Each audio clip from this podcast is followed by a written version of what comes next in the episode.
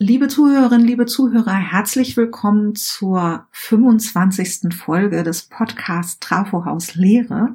Und für diese Folge haben wir uns zwei ganz besondere Gäste eingeladen, nämlich die Gäste der ersten Folge. Herzlich willkommen an Rebecca und Thomas. Hallo. Hallo.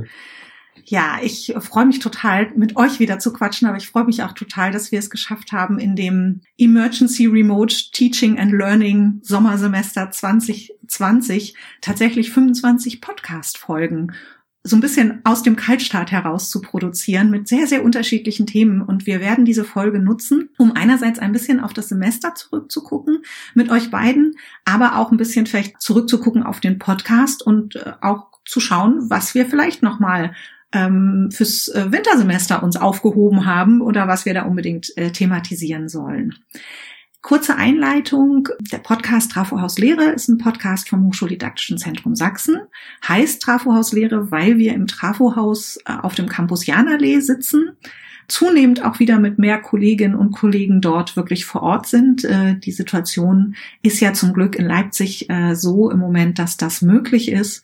Und wir freuen uns natürlich, dass wir jetzt in, aus dem total digitalen in so eine hybride Situation übergehen und sind gespannt, wie das alles weitergeht. Podcast äh, Trafo aus Lehre ist gedacht für Lehrende, Studierende, Hochschulleitungen, äh, Studienkoordinatorinnen, Studienberaterinnen und Berater, also alle, die irgendwie im Bereich Hochschullehre unterwegs sind, aber ich weiß, wir haben auch einige Zuhörerinnen und Zuhörer aus dem Bereich Schule. Das freut mich natürlich auch sehr. Ja, und es soll kurzweilig und en passant sein. Wir wissen, es geht nicht darum, hier wissenschaftliche Vorträge in irgendwie Kurzformate zu packen, sondern es geht uns darum, Themen anzureißen, bei dem einen oder anderen vielleicht einen Impuls zu setzen, mal über gewisse Aspekte der Hochschullehre nachzudenken, nachzugrübeln und vielleicht auch manchmal einen neuen Weg oder einen anderen Weg einzuschlagen, den man bisher noch nicht gegangen ist. Mein Name ist Claudia Bade und ich leite das Hochschuldidaktische Zentrum Sachsen, die Geschäftsstelle dort. Ja, wir wollen ein bisschen reden mit Thomas und Rebecca über das Sommersemester 2020. Ich habe es mal so ein bisschen zugespitzt im Arbeitstitel formuliert. Äh, das soll jetzt schon alles gewesen sein. Ich finde, wir haben alle ganz schön geackert in diesem Sommersemester. Die Studierenden, die Lehrenden, Hochschulleitungen, viele haben sich echt bemüht, das Beste rauszuholen aus dieser Situation, die ja für uns alle neu und äh, für uns alle mehr oder weniger überraschend auch kam. Ich fände es ganz schön, wenn ihr beide euch nochmal vorstellt mit dem, was ihr macht. Ich lasse schon mal anklingen, beide an der Universität Leipzig und beide im Bereich der Medien- und Kommunikationswissenschaften, wissenschaftliche Mitarbeiterinnen beziehungsweise Mitarbeiter und Mitarbeiterinnen. Und äh, ich fände es spannend, wenn ihr euch vorstellt, ein bisschen Vorstellung, was euch an Lehre besonders wichtig ist, hatten wir ja eigentlich in Folge eins und zwei. Ähm, vielleicht ein bisschen den Fokus eher darauf legen, was euch in diesem Semester an Lehre noch besonders wichtig geworden ist. Dann fange ich mal an. Ich bin Rebecca und wie gesagt an der Kommunikations- und Medienwissenschaft, an der Professur, aber für Medienkompetenz und Aneignungsforschung, gleichzeitig freie Medienpädagogin, daher auch so der Blick immer auf alles, was ich tue und mache. Dieses Semester hatte ich keine Lehre, aber habe selbst an einer Qualifikation vom HDS teilgenommen, habe auch andere Kollegen begleitet und dabei ist mir aufgefallen, dass diese Dokumentation der Lehre was ganz Spannendes ist, womit man jetzt wirklich auch weitergehen sollte und die Chancen von online weiterentwickeln kann und muss und ja, aber auch jede Menge Fallstricke, die alle nicht neu sind, aber die für sehr viele Leute überraschend kamen und wo man mit Medienkompetenz ganz viel lösen kann. Mhm. Thomas. Äh, ja, äh, vielen Dank.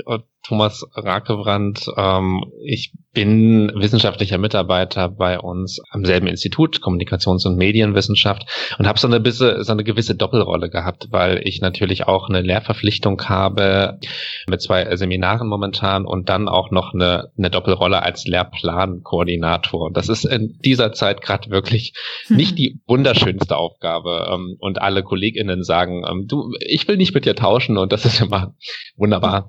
Es ist halt, hat ein bisschen was von Anerkennung und von Mitleid. Was ich für mich so mitnehme, jetzt aus der Lehre oder mitgenommen habe, sind verschiedenste Findings. Und was ich so für mich so wichtig finde, ist, dass ich gemerkt habe, wie unglaublich wichtig das ist, dialogisch Lehre zu machen. Also wie unglaublich wichtig das ist, immer wieder zu spiegeln und bereit zu sein, sein Konzept vielleicht nicht komplett über den Haufen zu werfen, aber doch zumindest zugänglich zu sein und zu sagen, ja, okay, also ganz konkret, ich habe vorher super viel asynchron geplant, weil ich dachte, das ist barrierefrei, das wollen sie alle. Und dann wurde mir relativ sch schnell oder zumindest so auf halbem Wege gespiegelt, wir sind alle demotiviert, können wir uns bitte alle mal angucken. Ne? Mhm. Und das meine ich mit dialogisch. Ich bin einfach vorher selber nicht drauf gekommen und das sind alles Dinge, die von den Studierenden kamen, verschiedenste, verschiedenste Dinge. Und ähm, das werde ich auch beibehalten. Ah, schön. Aber dann hat ja der Dialog mit den Studierenden gut funktioniert, wenn das nicht erst in der letzten Veranstaltung Thema war, sondern schon mittendrin. Das ja, ist ja, ja auch immer genau. wichtig. Genau. Ich würde eigentlich da sofort noch anschließen wollen und ein bisschen von dir, Thomas, hören. Wie war denn deine Lehre? Was hat sich als besonders intensiv rausgestellt? Was hat dich gefreut? Du hast das gerade schon gesagt. Was war eher ernüchternd? Was waren auch so die Herausforderungen? Also das hatte ich auch so mit diesem Arbeitstitel, soll es das schon gewesen sein? Ich finde, es ist einerseits total schnell die Zeit verflogen. Also ich habe das Gefühl, dass wir die erste Folge vom Podcast im Anfang April gemacht haben. Das wäre vorgestern gewesen. Und andererseits haben wir jetzt mehrere Monate mit ganz vielen neuen Sachen erlebt. Irgendwie ist es ja auch absolut krass gewesen und stark in den Ausprägungen. Was ist so das, was du am stärksten da, da siehst im Moment? Ja, vielleicht was, was tatsächlich, also insgesamt hat sich Online-Lehre als besonders intensiv herausgestellt. Ich muss ehrlich sagen, ich bin sehr euphemistisch rangegangen. Das war auch gut, glaube ich. Und habe dann festgestellt, also sowohl für eine, eine wirklich valide Konzeption von Lehre als auch für die Studierenden selbst, dass es halt wirklich intensiv ist und dass wirklich weniger mehr ist. Also so, so schade, das ist sozusagen Inhalte auch mal rauszukicken, aber das, das war wirklich nötig und das war auch gut, weil so eine gewisse, naja, es gibt ja so eine gewisse Kapazitätsgrenze von Leistbaren und das haben die Studierenden mir auch ganz gut nochmal gespiegelt, so, ne? Mhm. Obwohl ich schon weniger geplant hatte als in der Präsenzlehre, ähm, habe ich trotzdem nachträglich nochmal gemerkt, oh, es ist trotzdem viel, weil man ja auch nicht immer nur seine eigene Lehre sehen darf, sondern das große Ganze. Und da habe ich schon gesehen, ui, da ist aber auch die Luft raus bei einigen, auch bei mir selber. Mhm. Und dann habe ich, und dann habe ich gemerkt, in Kombination mit dem, was ich gerade schon meinte, dass es dann teilweise doch einfacher ist, nicht alles asynchron vorzubereiten, weil das ist aufwendig und aufwendiger als Live-Lehre. Also das ist zumindest jetzt meine Wahrnehmung. Und Genau, ich habe mich dann also ich war ernüchtert war ich, um die Frage zu beantworten, dass meine wunderbaren äh, Diskussionsforen leider nicht gut angekommen sind mhm. oder jedenfalls nicht zu einer Diskussion. Die sind toll für andere Dinge und sondern dass eine Diskussion wirklich erst bei mir zumindest funktioniert hat, als ich dann gesagt habe, okay, da machen wir jetzt doch eine Live-Konferenz. Okay. So, ja. Mhm. Äh, ich würde gerne noch mal einhaken bei dem ersten, was du gesagt hast. Weniger ist mehr. Du hast jetzt sehr auf den Inhalt gesetzt. Also hast gerade ein Loblied auf die didaktische Reduktion gesungen sozusagen. ja. Ähm, ähm, die dann in Online eben genauso wichtig ist wie in Präsenz, aber vielleicht nochmal anders umgesetzt wird. Aber ich erinnere mich an Folge eins oder zwei, ich weiß gar nicht, in welcher der beiden Folgen wir darüber gesprochen haben, dass du auch ganz deutlich davor gewarnt hast, auf zu viele Tools, Techniken, Instrumente und jede Woche was anderes mit den Studierenden ausprobieren davor hast du gewarnt und hast gesagt, Leute, macht das nicht, rennt nicht den Tools hinterher. Ist ja. das auch nochmal weniger ist mehr äh, in die Verstärkung Tools? Ja, absolut. Also das sind, äh, ähm, es gab eine Folge bei euch, Folge 15, und da habt ihr Studierende interviewt mhm. und die mhm. haben genau das gesagt. Die haben ja auch gesagt, dass äh, diese diversen Tools einem einfach so den Überblick nehmen und einfach weniger, weniger Plattformen wirklich besser sind für Studierende, weil sie einfach sonst ähm, den Faden verlieren können, so, ne? Über verschiedene verschiedene Lehrformate, also verschiedene Lehrveranstaltungen ähm, ähm, hinweg. Ne? Mhm. Und das sind Dinge, die haben mir meine Studierenden auch gespiegelt. Und okay. das fand ich so schön, weil ich so dachte, ja, offenbar ist das was, was, äh, was irgendwie übergreifend ist. Mhm. Also ich habe so eine Zwischenauswertung gemacht und da war es genau das. Ne? Also die ähm, haben mir, obwohl ich relativ wenige Tools benutzt habe, ähm, trotzdem gesagt, also das ist gut, e-, eine Lernplattform super, wir wissen, wo alles zu finden ist. Und trotzdem war das schwierig, den Überblick zu behalten. Ähm, es ist so ein bisschen eine, eine, eine Waagschale, habe ich so das Gefühl. Also ich habe tatsächlich eher Moodle benutzt. Bei uns ist es ja diese Lernplattform Moodle mhm. und die Tools, die man einbinden konnte, habe ich auch eingebunden. Das fanden die insgesamt auch schön, ne? weil ja. methodische Abwechslung macht ihnen ja Spaß. Aber ähm, was ich zumindest gespiegelt bekommen habe, ist, es wird am Ende halt einfach voll. Ne? Ich kann irgendwie mhm. alles sehen und ich verliere halt den Überblick. Ich habe noch keine wirklich schöne Lösung dafür, aber ich halte daran fest, äh, weniger Tools ist besser als zu okay. viele. Äh, was sagt die Mediendidaktikerin? Rebecca musste uns beiden jetzt gerade erstmal zuhören und hat wahrscheinlich stell mir gerade so vor, auf Papier oder auf einem anderen Rechner noch schnell sich ein paar Notizen gemacht, weil es genug Punkte gibt, wo du einhaken kannst. Ja, jede Menge. Zum ersten möchte ich auch das unterstreichen, was Thomas du gesagt hast, die, diese Fehlertoleranz ist präsent einfach viel, viel höher. Also wenn wir jetzt online unterwegs sind, da fällt es sofort auf, wenn ja Inhalte überladen sind, wenn wir immer nur ein Tool verwenden, wenn wir auf einmal ganz viele verschiedene Tools verwenden. Mhm. Das ist für Leute, die in den Seminarraum kommen, die wissen nicht mehr, was haben wir letzte Woche eigentlich gemacht. Aber wenn man jetzt Moodle öffnet, wo das alles nochmal drin steht, dann sehe ich, ah ja, schon wieder ein Forum. Ah, schon wieder. also, mhm. Und das, das ähm, ist sowas, was man jetzt alles auf einmal dokumentiert hat. Ähm, das ist für mich total spannend, da dann auch reinzugehen und zu sagen, okay, was bedeutet das aber eigentlich im Umkehrschluss? Also ich fände es jetzt schade, wenn man sagen würde, ich verwende jetzt nur noch eine, eine Art und Weise, weil dann würde ja diese Chance der Vielfalt der Mediendarstellung ähm, wieder verloren gehen. Ist ja das gleiche, wie wenn man immer nur das ganze Seminar Text, Texte lesen lässt. Und äh, auch sowas fällt jetzt auf, wenn ein Dozent quasi alles nur umgemudelt hat ähm, und jetzt sein Textliteraturseminar komplett weiterhin so gestaltet, das sieht man auch sofort im Kurs, ah, okay, der macht ja immer dasselbe, mhm. ist eine Chance, äh, die man nutzen kann und wo ich dann einhaken würde und sagen würde, ja, aber auch ein bisschen aufpassen. Klar, überfordert das die Studenten jetzt, aber nur weil sie es nicht gewohnt sind. Also dass man quasi ähm, jetzt so ein bisschen Schritt zurück macht, sagt, ich habe das alles ausprobiert, habe die Rückmeldungen bekommen, aber muss natürlich auch an diese neue Lernkultur erstmal heranführen. Und dafür hatten wir im Moment keine Zeit. Das war jetzt alles ad hoc. Es musste alles umgemodelt und umgemudelt werden. Und jetzt können wir uns äh, wirklich Zeit nehmen, ähm, fürs Wintersemester da nochmal zu schauen, was hat sich wie bewährt und wie geht's weiter. Ja, da muss ich gleich mal einhaken und ähm, ja, schaut beide, wie ihr die Frage, ob wer von euch die Frage beantwortet und äh, im besten Fall be beantwortet ihr sie, glaube ich, kontrovers, aber vielleicht seid ihr auch einer Meinung, da bin ich jetzt sehr gespannt. Das war doch keine digitale Lehre, die wir im Sommersemester gemacht haben, würde ich mal als steile These hineinwerfen oder die im Sommersemester stattgefunden hat. Das war doch, wie ich es in der Einleitung gesagt habe, so ein Emergency Remote Teaching and Learning rein ins kalte Wasser und losgelegt? Oder war das für euch digitales Lehren und Lernen, wie ihr euch das äh, vorstellt? Oder welche Aspekte davon waren so, wie ihr, äh, wo ihr sagen würdet, das ist das, was wir unbedingt mitnehmen sollten ins, ins Wintersemester? Also ich finde, wenn wir, also ich habe im Podcast selber gemerkt, dass ich am Anfang ganz häufig von digitaler Lehre gesprochen habe und im Laufe des Semesters mein Wording und mein Narrativ da verändert habe, weil ich gesagt habe, ist es das überhaupt? Ist das digitales Lehren und Lernen oder ist das nicht, ja, Emergency Remote Teaching? Irgendwie kriegen wir es jetzt digital auf die Beine, aber ähm, so ganz ist es nicht das, was wir uns eigentlich gewünscht haben, was im digitalen und aus mediendidaktischer Perspektive digitales Lehren und Lernen bedeuten soll. Also ich würde ganz klar sagen, dafür hat einfach die Zeit gefehlt, um das digitale Lehre zu nennen. Ich habe jetzt schon ein paar Mal mit diesem albernen Begriff umgemudelt hantiert. Das mhm trifft es im Moment ganz gut. Ja. Also wir haben unser Bestes gegeben auf beiden Seiten, die Studenten sowohl als Klar. auch die Dozenten. Und äh, da denke ich, ist aber noch sehr viel Potenzial. Wo es richtig gut geklappt hat und wo ich super beeindruckt war, war bei den HDS-Kursen selbst.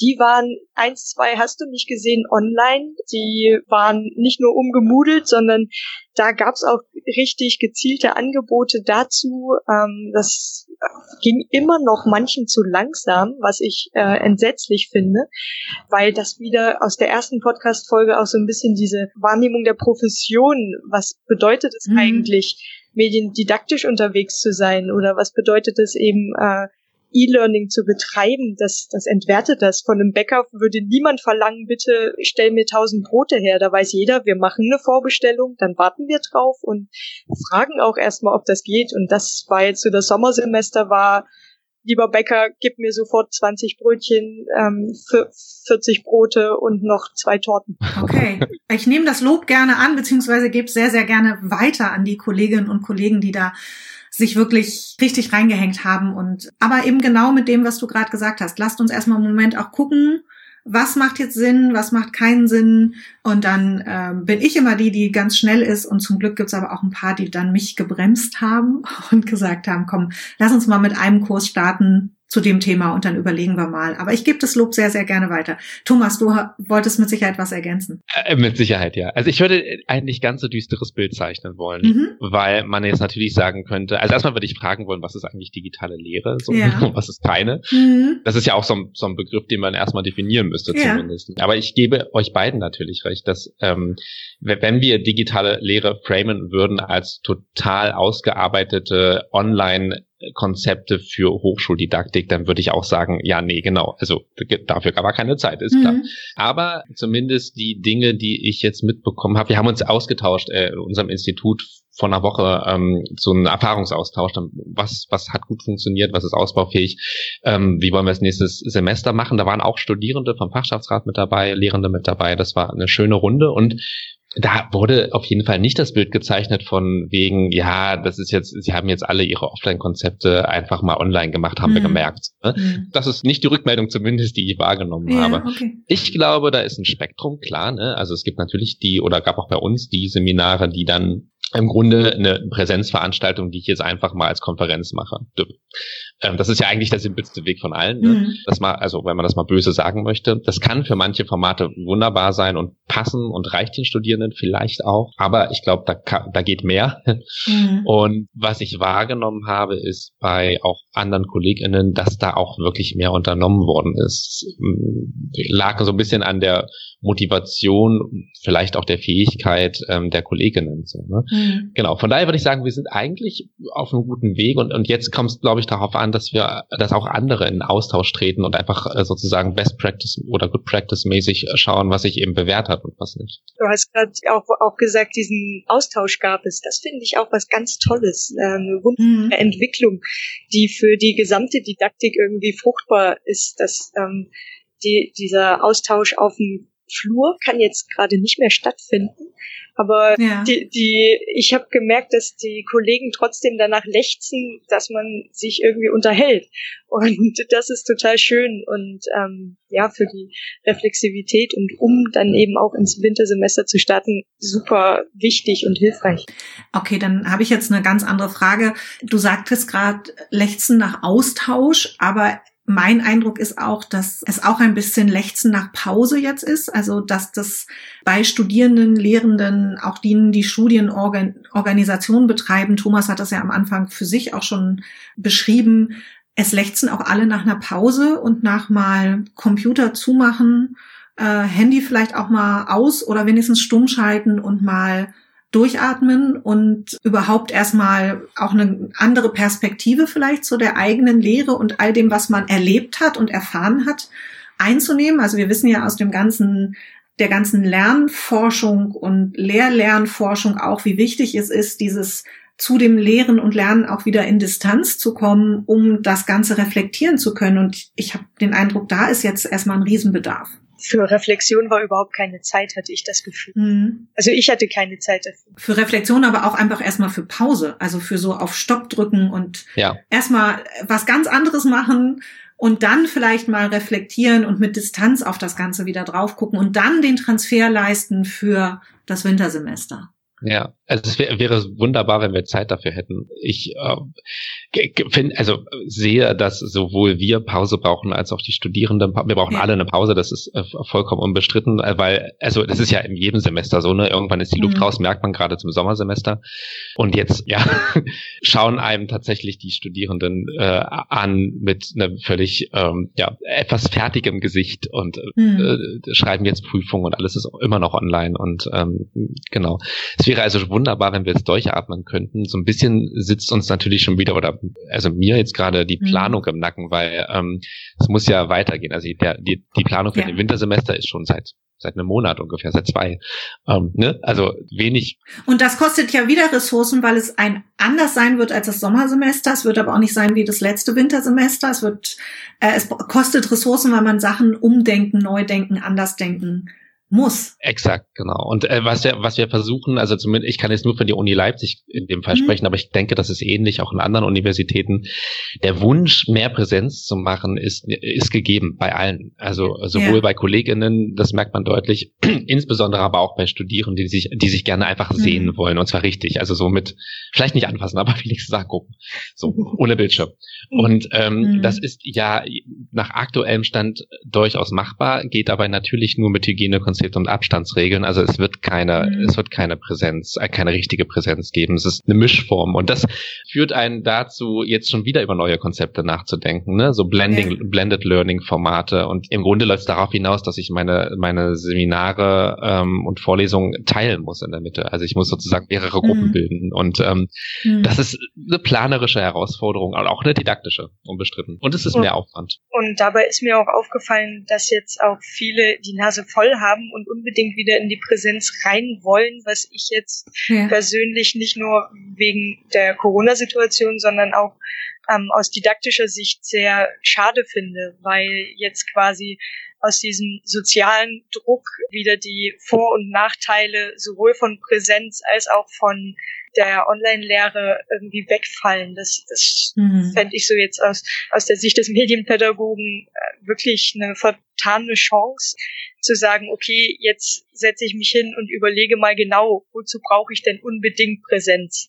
Und ja. wozu brauche ich denn oder wo kann mir online unbedingt äh, nützen oder auch auch nicht. Ähm, mhm. Und gerade äh, ja, es gibt einfach Studiengänge, da müssen sich die Leute sehen, weil es dazugehört, Kompetenzen zu entwickeln, die auf zwischenmenschliche zielen. Mhm. Aber da auch vielleicht gucken, okay, in welchen Studiengängen könnte das Berufsleben, wenn es so weitergeht mit der Pandemie, vielleicht auch Kompetenzen fordern, wie eben so äh, eine Moderation eines äh, Videokonferenztools mhm. oder also dass man dann diese sozialen Kompetenzen auch dann mal digital denkt und die als Lern ins Lernportfolio mit aufnimmt äh, oder ja. Etikette, ne? wie formuliere ich ja. schriftliches Feedback oder all, ja. all solche Sachen ähm, können ja jetzt dazu kommen, genau äh, ohne ohne jetzt Abstand zu erhalten. Da noch wenn ich zu lange rede, sagt Bescheid. Ein Aspekt, der mir aufgefallen ist, dass auch im Podcast immer wieder so die Idee aufkam, dass der Student nicht selbst fähig ist, sich irgendwie gegenseitig zu vernetzen, sondern dass der Dozent auf einmal dafür verantwortlich ist. Das fand ich ganz ulkig. Also ich fand das super lieb und toll und ehren wert, dass man sich quasi vorstellt, wir, wir müssen den Studenten die Möglichkeit geben, sich auch außerhalb der Lehrveranstaltung zu treffen.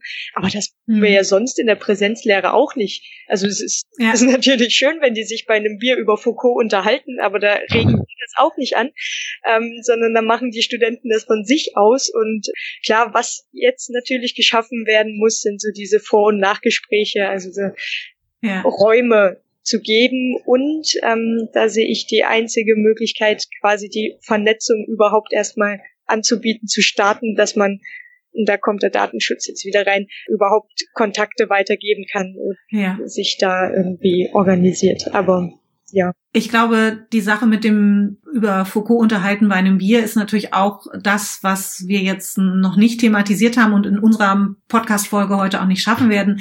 Dieses, wie holen wir die neuen Studierenden, also vor allem die, die wirklich im Bachelor oder Staatsexamen oder Diplom ins erste Semester gehen, äh, ab und nehmen die mit rein, dass die auch diese Kultur von wir treffen uns auf ein Bier und hatten verabredet, über Foucault zu reden und reden dann doch über was anderes.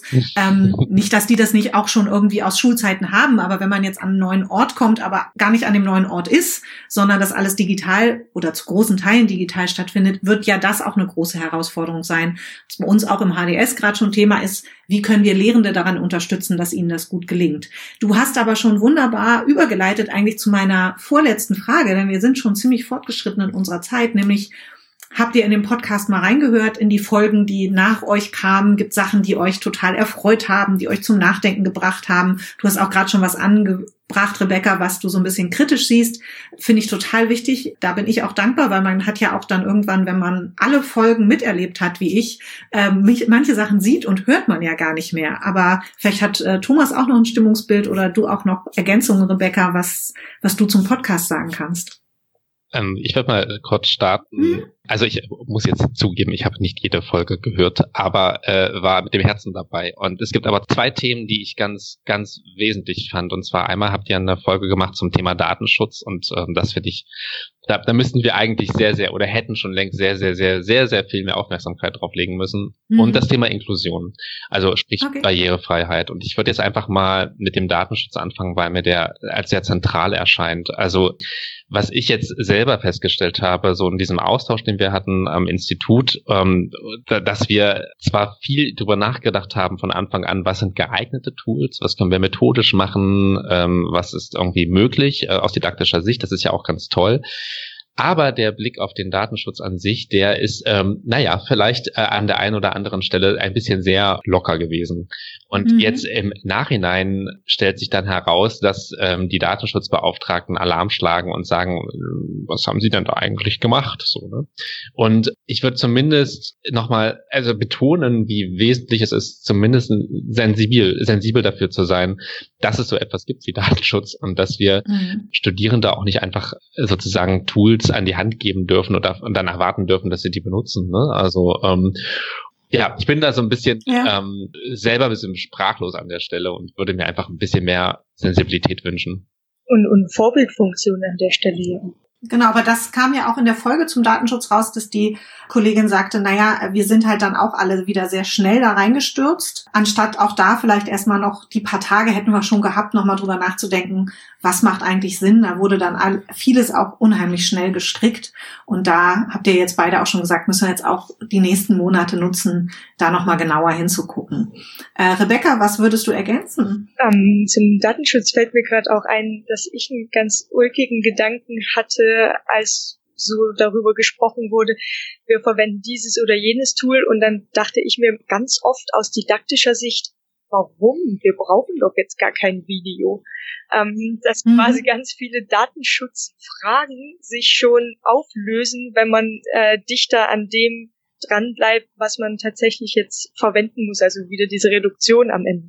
Ich muss aber auch dran denken, hat jetzt nicht so viel mit Datenschutz zu tun, aber nochmal mit den Tools, dass in einer Folge, ich glaube, das war mit äh, Harald Rau, der sagte, äh, wir haben diese Tools schon seit Jahren oder manchmal Jahrzehnten und wir haben sie nicht für die Lehre genutzt, obwohl sie da sind und jetzt feiern wir das alle und manchmal muss man sich fragen, wieso haben wir damit eigentlich 10, 15 Jahre gewartet? Hm, das fand ich auch ganz spannend, dass er sagte, wir haben ja viele Tools genutzt, die es schon viel, viel länger gibt. Die sind ja jetzt nicht in den letzten zwei, drei Wochen erfunden worden. Oder genau andersrum. Wir haben Tools und nutzen sie nicht, sondern nehmen jetzt auf einmal neue. Genau. Äh, das kommt auch noch dazu. Wir sind tatsächlich schon an unserer Zeitgrenze, aber ich würde euch natürlich gerne die Chance geben, noch was zu sagen. Eben Podcast haben wir jetzt nur ganz zum Schluss. Gibt es noch anderes zum Podcast, wo ihr sagt, das hat uns auch echt zum Nachdenken gebracht? Oder das sehen wir kritisch? Hm, ich habe ganz oft gemerkt, dass alle im Podcast, das liegt wahrscheinlich an der an der Sache an sich, Medieneuphoriker waren, ähm, ja. die total ja freudig alles versucht und ausprobiert und gemacht haben. Ähm, ja, so richtig Leute, die quasi mürrisch sind und sagen, was soll der ganze Blödsinn mit dem Online und Digital, ich will die Leute sehen, die fehlen mir noch ein bisschen. Vielleicht kommen die mal. Wir nehmen das als Aufruf. In der Folge mit Axel Fassbender, die seit gestern online ist, äh, gibt's ja auch schon einen Aufruf. Und ähm, jetzt nehmen wir das als nächsten Aufruf. Äh, gerne mal die Kritiker und Skeptiker ich würde mich auch sehr freuen, mal so eine Folge zu machen. Es ist allerdings so, dass wirklich viele auch gesagt haben, das kann ich glaube ich so zusammenfassen, ey, ich hätte nie gedacht, dass das so gut läuft. Ich war eigentlich vorher auch durchaus kritisch mit vielen Sachen und bin total positiv überrascht, wie gut vieles gelaufen ist und wie gut alle an einem Strang gezogen haben, wie gut man sich trotzdem versucht hat auszutauschen. Bevor ich zu meiner klassischen Abschlussfrage komme und euch beide um ein sehr kurzes Statement zum, was war euer Highlight, euer Wow-Erlebnis zur digitalen Lehre oder zur Lehre in den letzten Tagen und Wochen, was war aber vielleicht auch für die digitale Mülltonne, bitte noch zwei Anmerkungen, die ich mir so notiert habe, während wir gesprochen haben. Rebecca hatte am Anfang ganz viel über Dokumentation gesprochen. Ich möchte noch mal darauf hinweisen, dass es ein Forschungsprojekt gibt zum autoethnografischen äh, Forschen über das, was gerade in der digitalen Lehre passiert oder auch in der Begleitung der digitalen Lehre. Wir werden das in den Shownotes noch mal verlinken. Und wir haben auch ein bisschen im Sinne der Dokumentation ja ein Padlet erstellt, wo wir sammeln, was es alles gerade an äh, Befragungen, empirischen Befragungen, qualitativ, quantitativ von Studierenden, Lehrenden zu dem Sommersemester 2020 gibt, damit diese ganzen Daten auch nicht verloren gehen und wir die irgendwo auch nutzen können für alles, was dann in den nächsten Semestern kommt. Aber nun zu euch beiden zum Abschluss. Was sind die Wow-Erlebnisse? Was ist für die digitale Mülltonne? Versuche gerade händeringend nach Mülltonne zu suchen. Und ja, also ich fange vielleicht mit Wow an, ganz pädagogisch diesmal. Wow-Erlebnis ist, dass die Studierenden selbst für sich formulieren konnten, was sie wollen und was sie nicht wollen. Also nach einer gewissen Zeit, mhm. noch nicht am Anfang, aber irgendwann haben sie halt das selber feststellen können und waren mutig genug, das zu spiegeln. Und das fand ich gut, weil es mir selber total geholfen hat. Ne?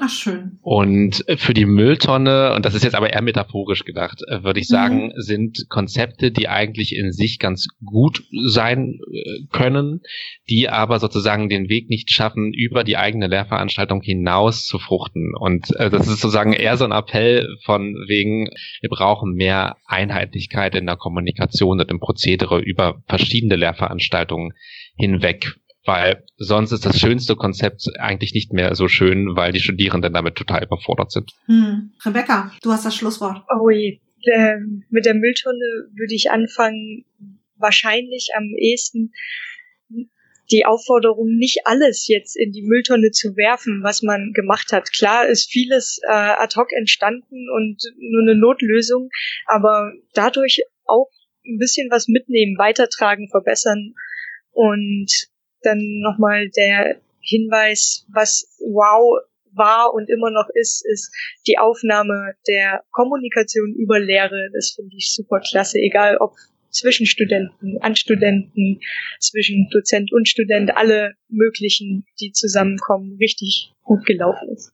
Ich danke euch recht herzlich, dass ihr euch wieder Zeit genommen habt für eine Podcast-Folge mit mir. Ich fand das total schön, mit euch jetzt so diesen Brückenschlag äh, am Ende des Semesters zu machen und würde direkt mal eine Einladung oder spreche direkt eine Einladung zu Folge 50 aus, äh, die dann ja auch irgendwann kommt. Ich würde mich sehr freuen, wenn wir dann, ja, wahrscheinlich, wenn ich so die Zeitplanung mir angucke, irgendwo Mitte, Ende des Wintersemesters sind und äh, uns anschauen, äh, wie das mit der hybriden Blended-Situation dann so gelaufen ist. Und da das Thema Austausch gerade nochmal angesprochen wurde, es wird dieses Jahr auch ein HDS-Forum geben, nur auf dem digitalen Weg, nichts in Präsenz, aber um auch Sachsen bundesweit äh, den Austausch zum Thema guter Lehre und gutes Lernen zu ermöglichen und weiterhin da im Kontakt zu bleiben, auch fächerübergreifend. Termin ist äh, Mitte November, genauen Termin geben wir noch bekannt.